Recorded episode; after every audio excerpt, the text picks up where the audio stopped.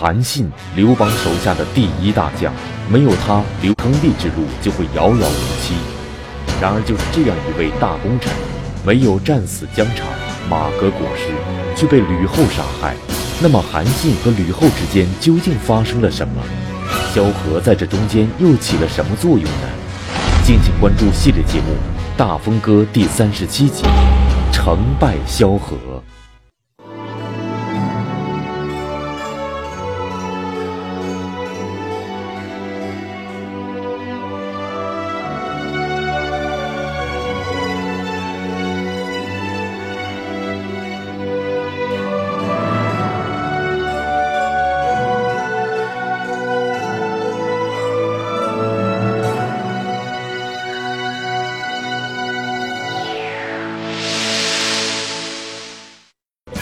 刘邦在总结自己如何打败项羽时曾说：“自己统兵打仗不如韩信。”实际上，四年楚汉战争中，韩信可以说功不可没。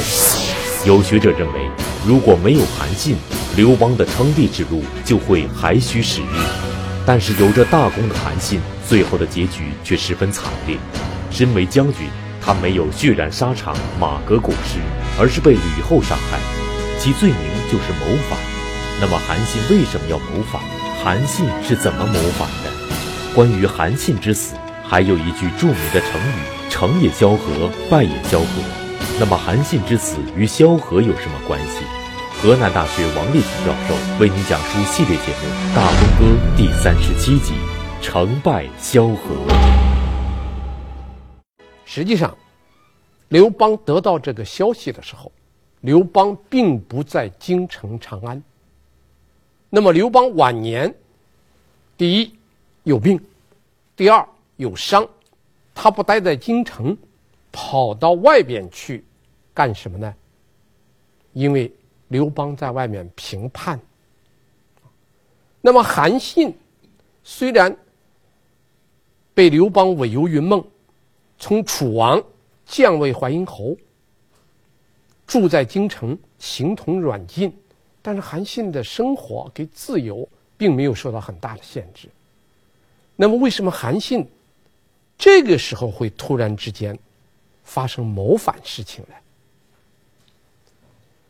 这两件事儿啊，就是刘邦去平叛，韩信参与谋反，这两件事儿其实和一个人有关。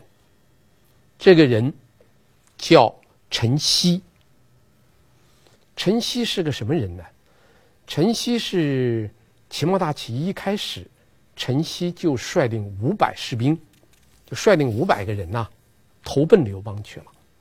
所以他应当是最早加入刘邦集团的起义军将领。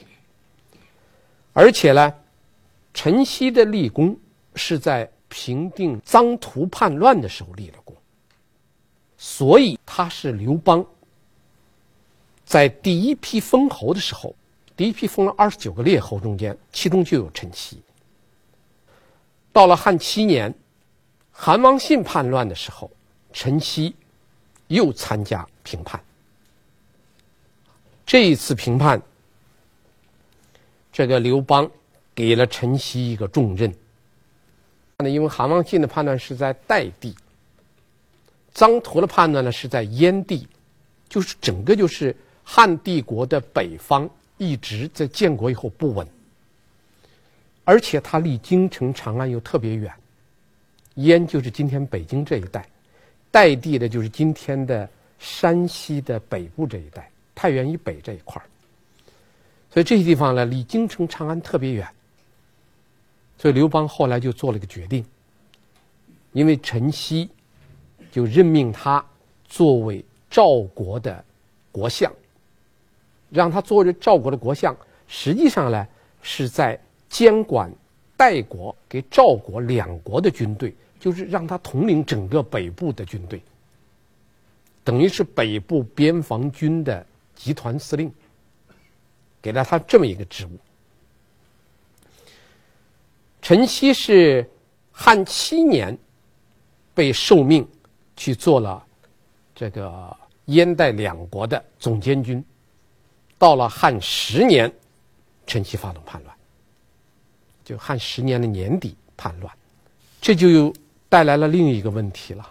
陈豨既然被刘邦委任统管赵代两国的军队，应当说是位高权重，特别是掌管的军权。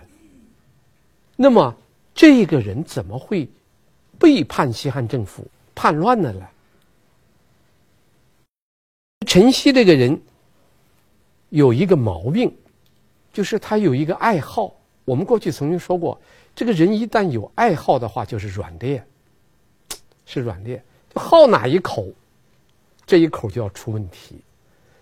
陈曦呢，他好这一口特别奇特，他不是贪财，也不是贪色，也不是贪权。陈曦喜欢仰视。就是在他手下养活很多白吃饭的人，养活很多门客。这些门客最鼎盛的时候能达到多少呢？一千多人。陈曦只要一出来，他的门客一人驾一辆车，跟在后边一千多辆随从的车，浩浩荡荡，风光无限。陈曦就好这一口，但是这一口给他带来麻烦了。这个麻烦怎么起的呢？是陈豨从边地到京城去，要途经赵国，住在邯郸。然后陈豨一住下来，他的门客很多啊，他的门客随从是一千多辆车，把整个赵国都城邯郸所有的宾馆给住满了。这件事儿引起了一个人的警觉，这个人是谁呢？就是我们前面讲那个夺厨之争的时候，那个刘邦的爱子刘如意被封到赵国做赵王，刘邦就听别人的话，派了一个最信任的大臣叫周昌来做赵国的国相。周昌在赵国做国相，陈豨带大队人马从赵国都城邯郸一过，周昌盯上了。等陈曦从京城一回来，周昌就赶快上京城打了个报告，说了两点：第一，陈曦养客甚众，太多了，他养了这么多人；第二，此人在边地手握军权已经多年，有了这两条，他手上养了那么多人，他又这么多年一直掌军权，会不会有变化？有变故，周昌就报告给刘邦了。刘邦一听，有道理啊！一个手握重兵兵权的人，他掌握两国的兵权，养了那么多人，干嘛了？查，就开始查。这个陈豨一查，你看他手下养了一千多人，这一千多人，你怎么能保证所有人都是奉公奉公守法之人？你想想，这些人他投奔陈豨是为什么？第一，有吃有喝有住的；再一个，仰仗着陈豨的这个势力，他能做点事情啊。起码来说吧，他捞一点，所以难免有一些不法的行为。所以这一查这件事儿，陈曦马上就知道了。当然，皇帝派人去。调查一个人，那等于中央去地方上查一个人，这个事儿陈曦马上就知道了。陈曦一知道，陈曦就做出了两种反应：第一，恐惧，内心非常怕，因为他知道皇帝现在专门查他了。当然，这个怕说明陈曦一定是有有事儿，没事儿你随便查。第二，陈曦立即派人。给原来韩王信手下的两个叛将，叫王黄跟曼丘臣联系上了，马上和叛将联系起来了，就准备一旦事情急了，就要造反。当然，这个事儿陈豨肯定是做了不对。本来你要有了违法之事，嗯，那你只是一个违法，你一旦给王黄、曼丘臣勾搭起来，给韩王信的叛将勾搭起来，这叫叛乱。这叫不归之路，所以陈豨呢就和他们联系到一块了。当然，陈曦和他们联系了也有也有原因。就韩王信叛乱的时候，当时曾经派人给陈豨联合过，但陈豨不干。那时候陈豨手握军权，正受信任，他不愿意参加叛乱。人站在高地上都不愿意去趟浑水。等到他虎落平阳了，他就想起来，他原来跟我们联系过，赶快和人家联络。在王立群老师看来，陈曦或许真的有什么问题。如若不然，为什么刘邦一查他就乱了方寸？当然，他有没有问题，现在已经无从考证。但问题是，陈曦的敏感反应，刘邦会怎么看？他会认为陈曦没有问题吗？就这样一来，刘邦就觉察到事情不妙。紧跟着，刘邦的父亲太上皇病故了，然后召陈豨进京参加这个这个治丧，陈豨不敢来。陈豨不来，刘邦就断定陈豨叛乱了。然后刘邦亲自带兵去平叛。这次平叛在刘邦的平叛史上是个很经典的一件事儿。他把刘邦的军事才能跟政治才华，这个以后我们还要专门讲。在这里我们点一下，刘邦的军事才能跟政治才华在这个表现的很突出。到了邯郸以后，刘邦看了一下，非常高兴。他觉得这个陈豨成不了大气候。你看，他说陈豨南边他不占领那个漳水，北边他不守邯郸。这没有什么作为，成不了大事儿。这说明刘邦有一定的军事才能，有一定的军事指挥上面的能力。然后这个周昌呢是首先告密的人，周昌就建议他说：“那个常山郡呐，一共是二十五个县，现在丢了二十个，所以他建议刘邦把这个常山郡的郡守和郡尉全部要处处决掉。”二十五个城，你丢了二十个城，你丢了地方太多了。刘邦听了以后就问了一下，说：“那个常山郡的郡守和郡尉参加叛乱了没有？”周昌回答：“没有。”刘邦马上就就做了个判断，说他们是力量赶打不过人家，不得已而投了，投降人家了。这不是他们的本心，是力不能也。所以这就显示刘邦有比较高的政策水平。他能够区别开来，因为力不抵众而投靠叛军和主动的叛乱是两回事。所以刘邦就赶快叫周昌帮他找的，说你那个赵国有没有能打仗的将军？周昌说有啊，推荐了四个人。这个四个人一见刘邦，刘邦就看了他们四个人一眼，觉得这四个家伙没有一个能用的。这刘邦当时就说了一句话，这个话呢说了很有意思：“庶子能为将乎？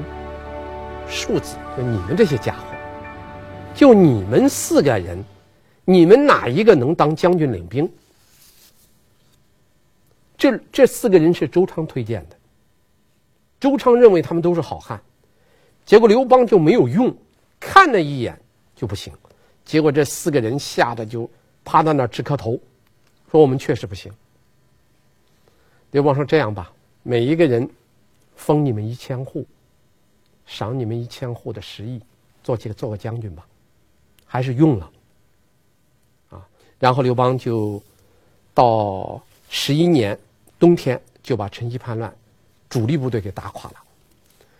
到了十二年的这个冬天，范哙就把陈豨杀掉了。这个叛乱前后历时三年给平定了，这就是陈豨叛乱，就是陈豨在受命以后，在接受任务，去担任赵国的国相，统领赵代两国军队，在受命以后，他亲自去拜访韩信。这一段很重要，这一段的描写就对我们判定韩信谋反没给谋反非常重要。陈豨受命以后去拜访韩信，韩信怎么办呢？韩信叫他手下的随从全部退下去，不要不要跟着，亲自拉着陈豨的手，说了几句话：“子可欲言乎？欲子有言也。”西曰：“唯将军令之。”这几句话什么意思呢？就是陈豨在受命出发之前，专程去拜访了韩信。大家听清楚，是陈豨主动去拜访韩信。韩信一见陈豨来，没有等陈豨说话，就把他身边的人全部打发开，然后就拉着他的手。我想给你说一句话。你能不能听我来给你讲一点话？陈曦说：“惟将军令听之，我听将军之令，您说吧。”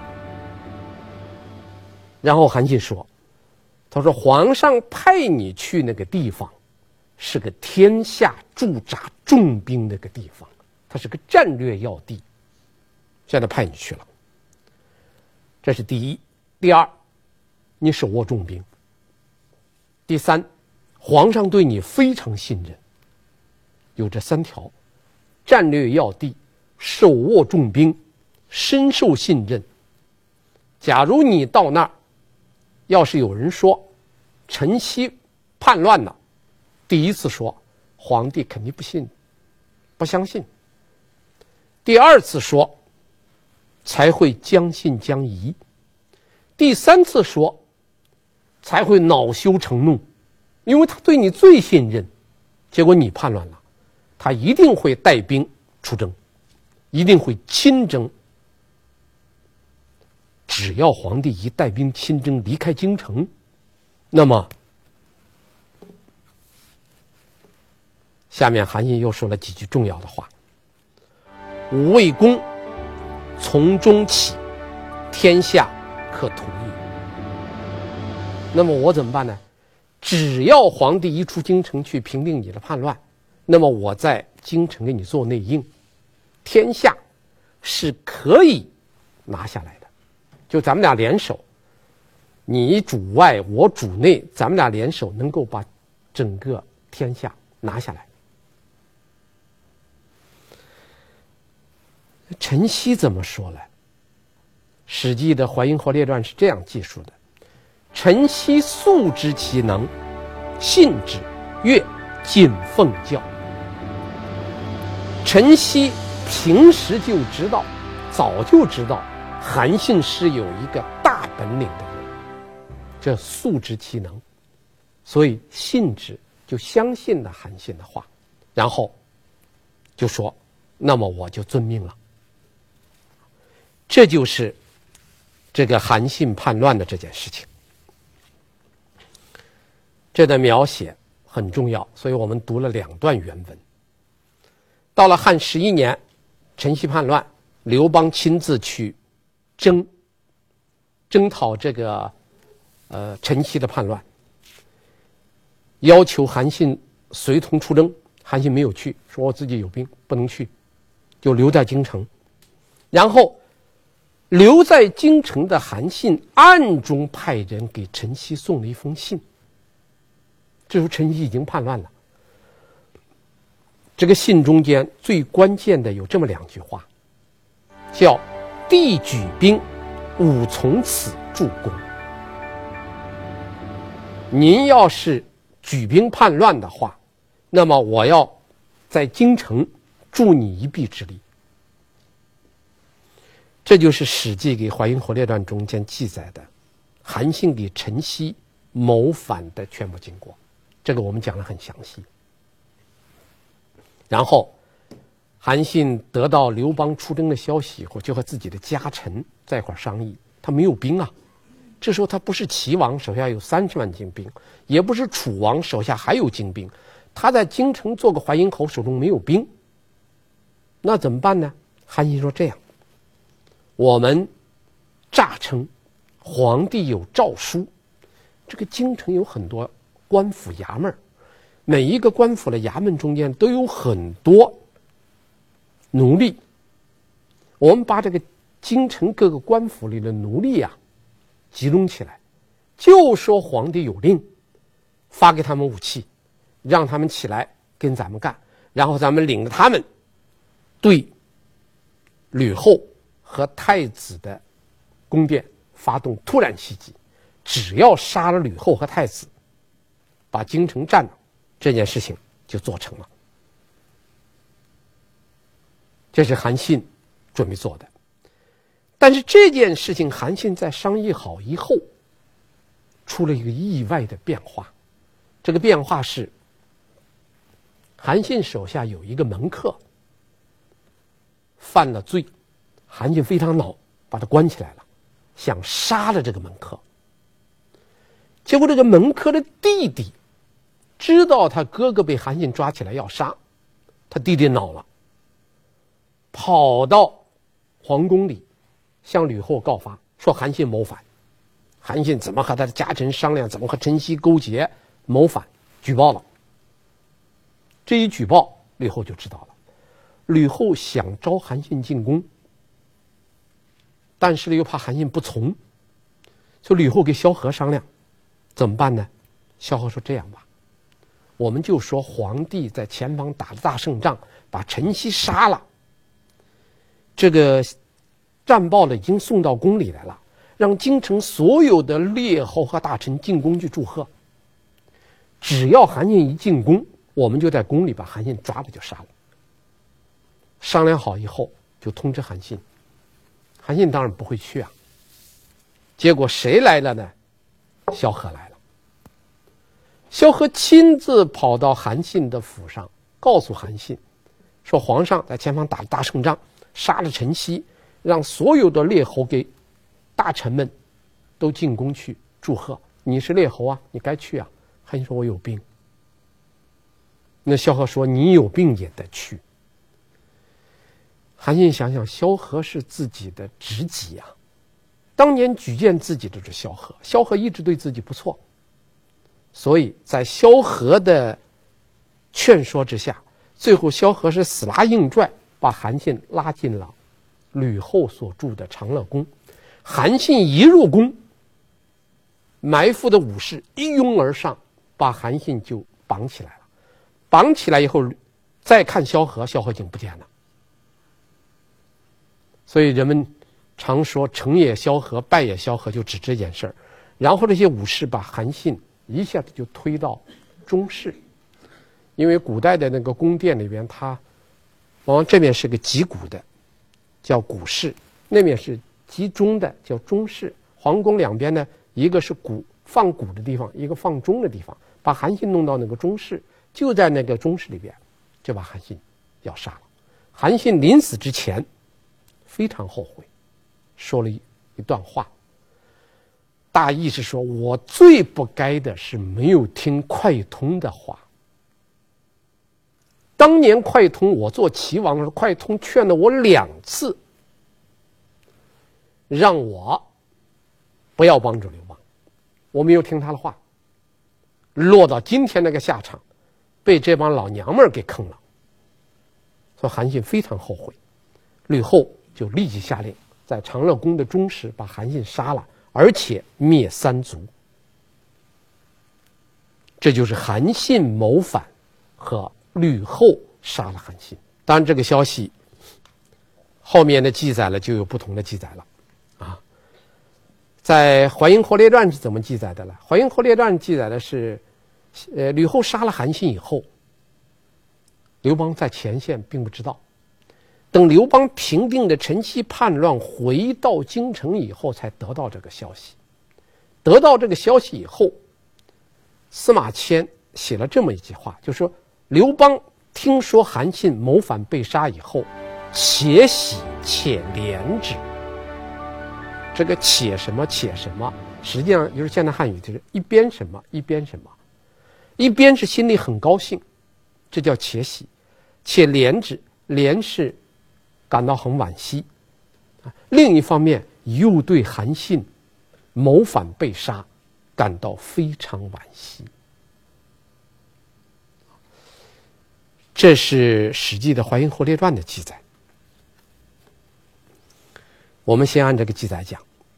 那么，刘邦一回来以后，首先表现出来的是且喜且怜之。然后他就问吕后：“韩信临死之前说什么没有？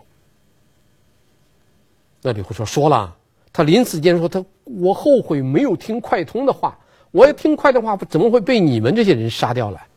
刘邦说快通我知道，这个人是个齐地的一个辩士，最会讲话的人，立即全国通缉快通。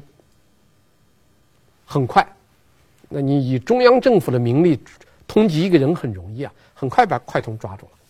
抓到快通以后，刘邦就审这个快通，问快通。是不是你叫韩信谋反的？他说是啊。韩信这个家伙不听我的，他要听我的，他怎么会今天被你们杀了呢？这快通一承认，这刘邦气的，立即下令把快通推出去杀了。他鼓动韩信谋反。快通一听说要杀他，快通是高声喊冤：“我太冤枉了。”刘邦说：“我杀你是有道理的，你还喊冤？那你回来，咱们说道说道。我杀你冤不冤？你鼓动韩信谋反，该不该杀你？”快通说：“杀我冤枉，因为有一句古话叫‘人格为其主’啊。我当年在韩信的手下，我自知道我的主人是韩信，我根本不知道这个世界上还有个什么刘邦。”我根本不知道你。我既然是韩信的部下，我要忠于韩信，我要为韩信舍身处地的谋划。那么，为韩信最好的谋划就是，刘邦你也别帮，项羽也别帮，你保持中立。他两家加起来才有三十万军队，你自己手里就有三十万军队，你要保持中立，刘也灭不了项，项也灭不了刘。他俩更无可奈何你韩信，那将来这个天下是个什么局面呢？刘邦、韩信给项羽，咱们三分天下。这是快通的这个原来的计划啊。他说：“你想想，我当时就不知道你，我只知道我的主人是韩信，我为韩信出谋划策，我有什么罪啊？我给你打一个不好听的比方，那个狗。”逮着谁都咬，它就不咬它的主人。你能说这个狗不好吗？这种见着生人都咬，不咬自己主人狗是天下最好的狗。说的刘邦就答不上来了，啊，刘邦答不上来了。而且刘邦这个时候已经是刘邦的晚年了。我们知道刘邦晚年，我们前一段讲过，刘邦晚年。最重要的要在朝中提倡一种什么样的风气来？忠诚。要提倡忠诚，快通忠诚于自己的主人，那当然你不能杀了。所以最后刘邦没办法了，放了放了，把快通放了。所以快通这个人呐，很有智慧。啊，当年他鼓动韩信谋反，当韩信不听他的，他立即装疯卖傻去了。等刘邦把他抓过来的时候，他早就准备好一套说辞。你怎么问我，我怎么答。你要杀我，我说冤；你要说我不冤，我说我真冤。果然这一套一说，刘邦无可奈何，把他放了。当然，最后还有一个问题啊，就是我们前面已经丢下来了一个包袱没有讲。就我讲过《史记·淮阴侯列传》记载，吕后杀了韩信以后，没有报告刘邦，刘邦不知道。刘邦是平叛回来才知道这件事儿，但是我们看《史记》的《萧相国世家》不是这样记载的，《萧相国世家》记载是什么呢？是吕后杀了韩信以后，立即把杀韩信的事情报告给刘邦了。两个记载不一样，《淮阴侯列传》说是刘邦平叛回来以后才知道，《萧相国世家》说刘邦在平叛的前线就知道，刘邦知道以后立即做了一个反应。他不是追查韩信之死的问题，而是立即加封萧何。听说韩信叛乱被杀，立即加封萧何。封了萧何什么呢？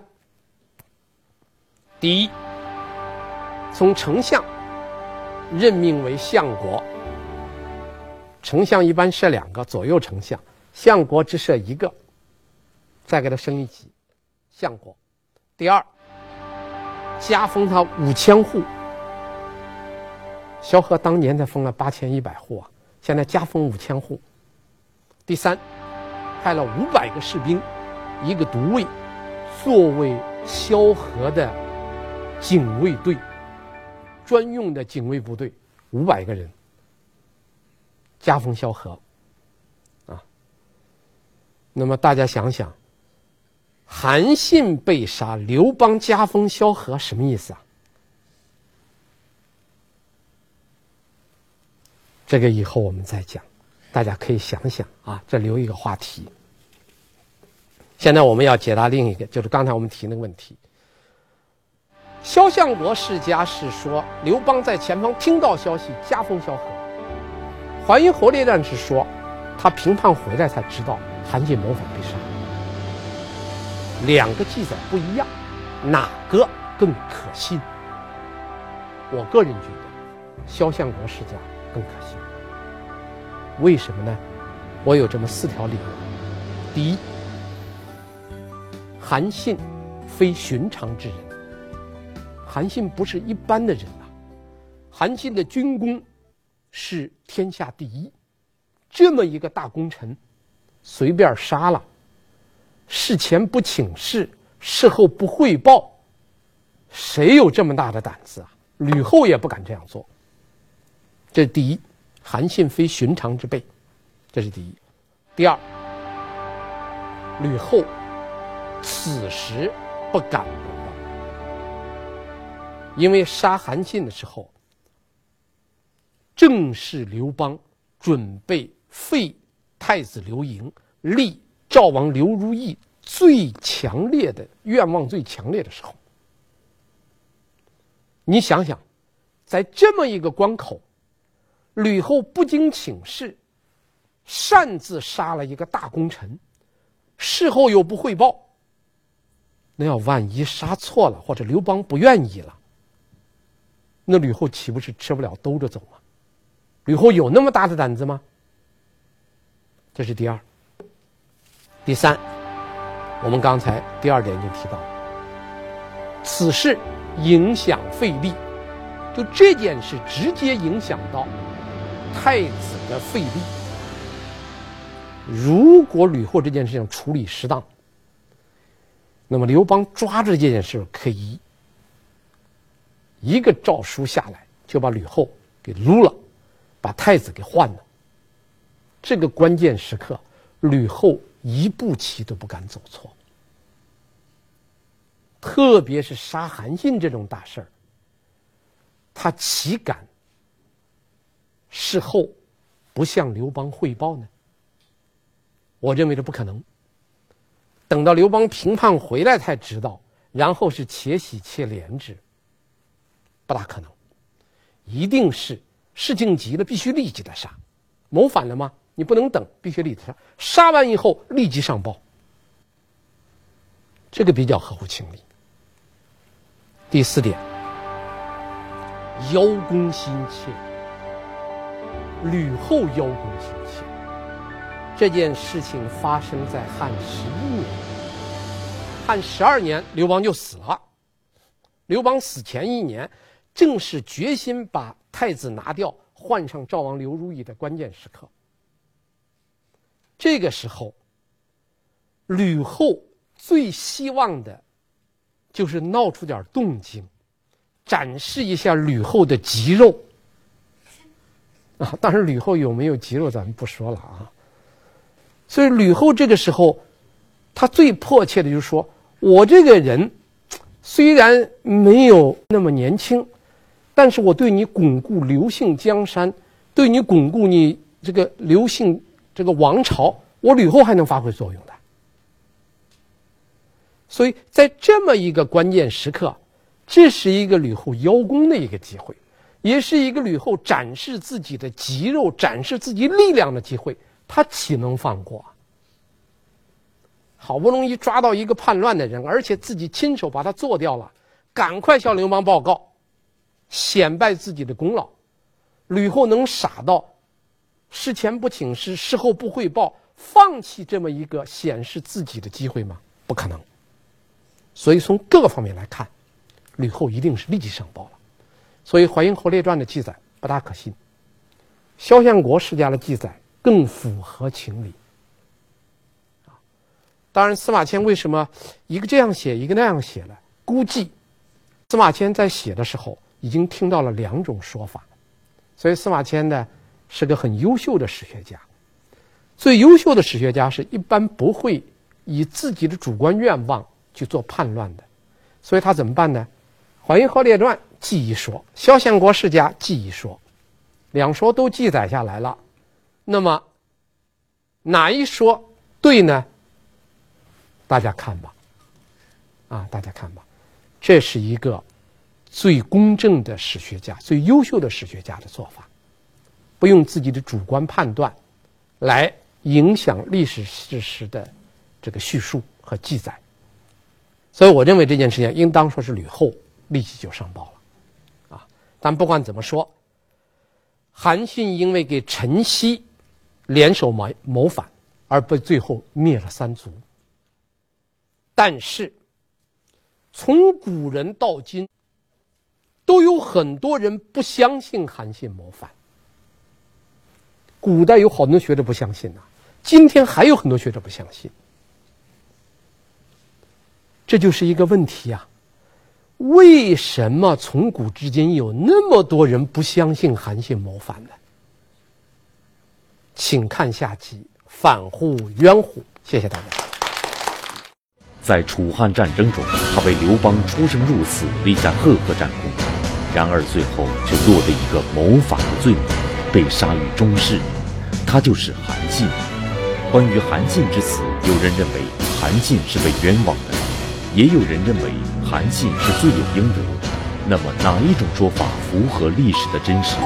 敬请关注系列节目《大风歌》第三十八集《反乎冤乎》。